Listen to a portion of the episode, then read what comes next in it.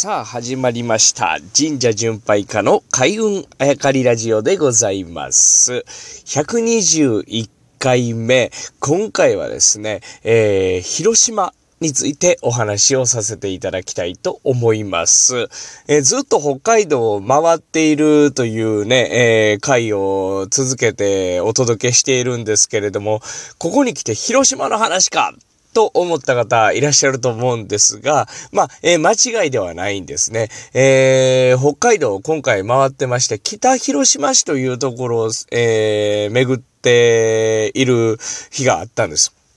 えー、北広島市というのはですね、新千歳空港から札幌市街に向かっているとある市なんでございますが、そこにですね、広島神社という神社があります。北広島市、北海道の北広島市に、えー、広島神社という神社がある。ちょっとややこしいですけどね。で、ここ参拝させていただいて、いろいろお話を伺っていたわけですけれども、まあ、北広島市というところには、まあ、何度も神社を参拝させていただいてたんんですけれども、実は今回広島神社に、まあ、初めて参拝をさせていただいたわけでございます。で、話を聞いていたと。ねもうこれはですね、読んで字のごとくでしたね。えー、今までもあの、トンネン兵の皆さんのお話をさせていただいておりました。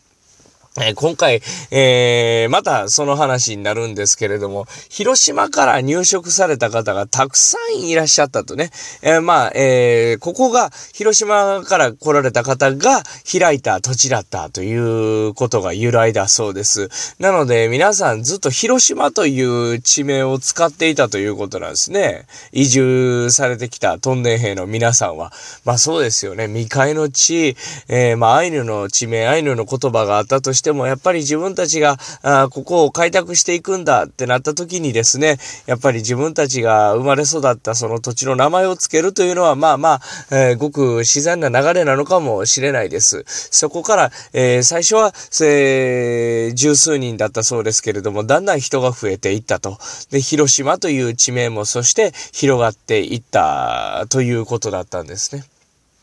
しかし、当時からですね、その方たちの中では、北広島とか北広とかっていう地名も同時には広がっていったみたいです。うん、まあ、なぜならばというよりも、あの、お察しの通りですね、広島と言ってたら地元の広島とダブってしまうと。まあ、そのために広島とつけているんだけれども、あまりにもダブってしまうので、まあ、広島から見て北にあるからということで、えー、北海道の広島ということで北広島と言っていた。うん、そして北広というような地名もつけけていたというね、それがだんだん指名になるぐらいまで、えー、広がっていくんだから、まあ驚く次第なんですけれども、まあ、これは想像しやすかったんですね。で、えー、北広島市で広島神社参拝して、で、そこを、まあ、巡っていたそのあたりをね、そうすると、次、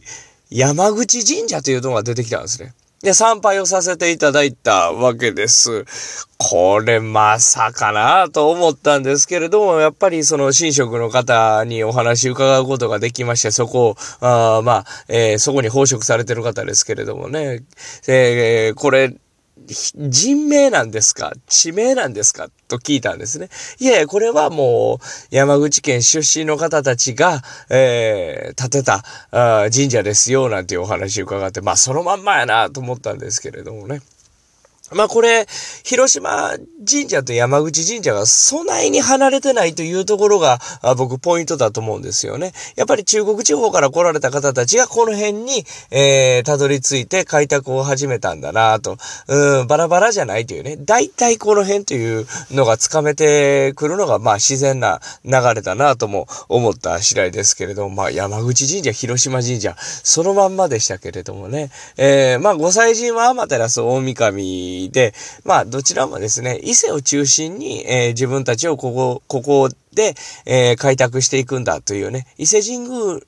が日本の中心であるから、えー、ここに来ても自分たちの中心に置いたというね、えー、話だったみたいですけれども、まあ何にせよ山口とかね、広島という地名が残っている、地名というか神社名、それを辿っていくとやっぱり広島の方たち、山口の方たちが、えー、開拓した地名だったというね、え、ことが今回も分かりました。まあ北広島市という地名が、市の名前がありますからね、大体まあ想像してたんですけど、まさか山口神社が、あるとまでは思っておりませんでした。